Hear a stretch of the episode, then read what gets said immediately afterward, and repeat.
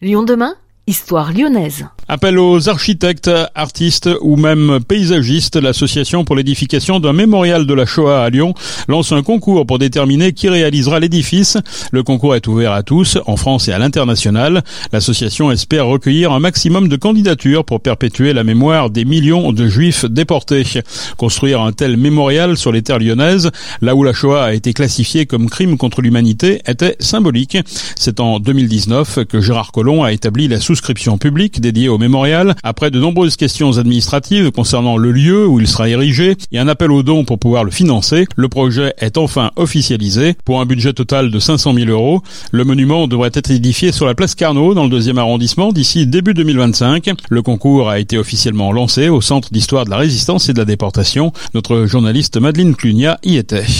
C'est finalement la place Carnot qui a été choisie pour accueillir le mémorial de la Shoah, un lieu qui a du sens pour Jean-Olivier Vieux, président de l'association pour l'édification d'un mémorial de la Shoah à Lyon. D'abord, c'est au plein centre de la ville. Il ne s'agit pas que ce monument, ce mémorial soit érigé dans la banlieue de la ville, mais au centre de la ville où, tout, où tout le monde converge, que ce soit à proximité de la gare de Perrache, où se formaient les convois ferroviaires à destination de Drancy et des camps de la mort, et puis euh, parce qu'il est bon qu'il y ait un véritable axe mémoriel. Cet axe mémoriel qui part de la, du veilleur de pierre, qui est le symbole des martyrs de la résistance, place Bellecour, qui passe ensuite au bout de la rue Victor Hugo par la borne de Verdun, qui évoque le sacrifice des poilus durant la Première Guerre mondiale.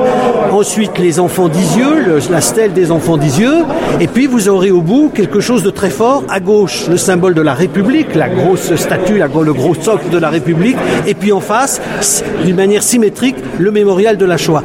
Donc, il y aura vraiment un axe, un axe mémoriel à Lyon sur euh, les tragédies humaines du XXe siècle qui nous paraît euh, tout à fait euh, important et significatif. Un axe mémoriel qui était jusqu'alors incomplet. Depuis des années, les commémorations de la Shoah se déroulaient devant le monument du Veilleur de Pierre sur la place Bellecour, qui rend hommage aux martyrs de la résistance. Une confusion de la mémoire préjudiciable selon Jean-Olivier Vieux. C'est une confusion qui, a, qui pose des problèmes de lisibilité pour les plus jeunes. Un camp de concentration n'est pas un camp d'extermination.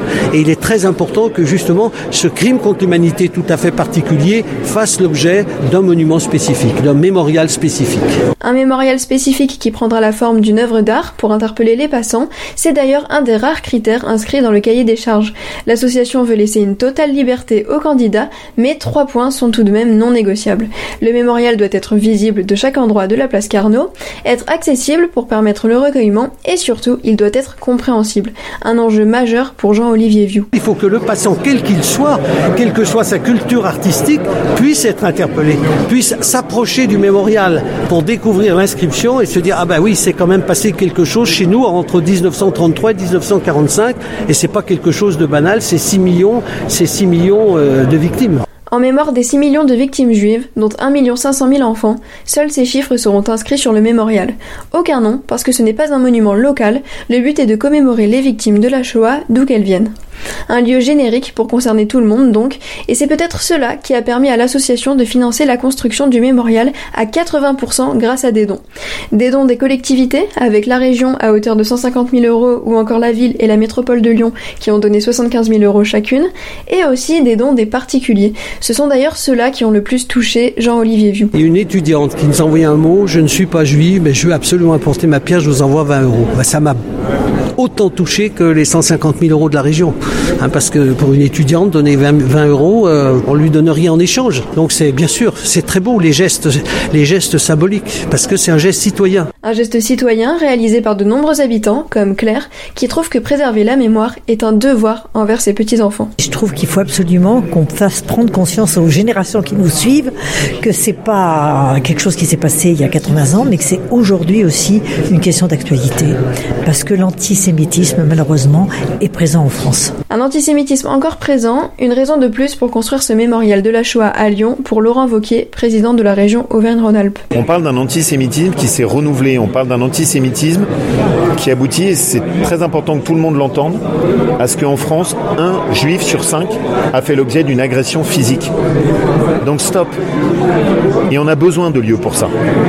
Pour dire c'est ces mécanismes-là qui ont abouti à tuer 6 millions de personnes en Europe.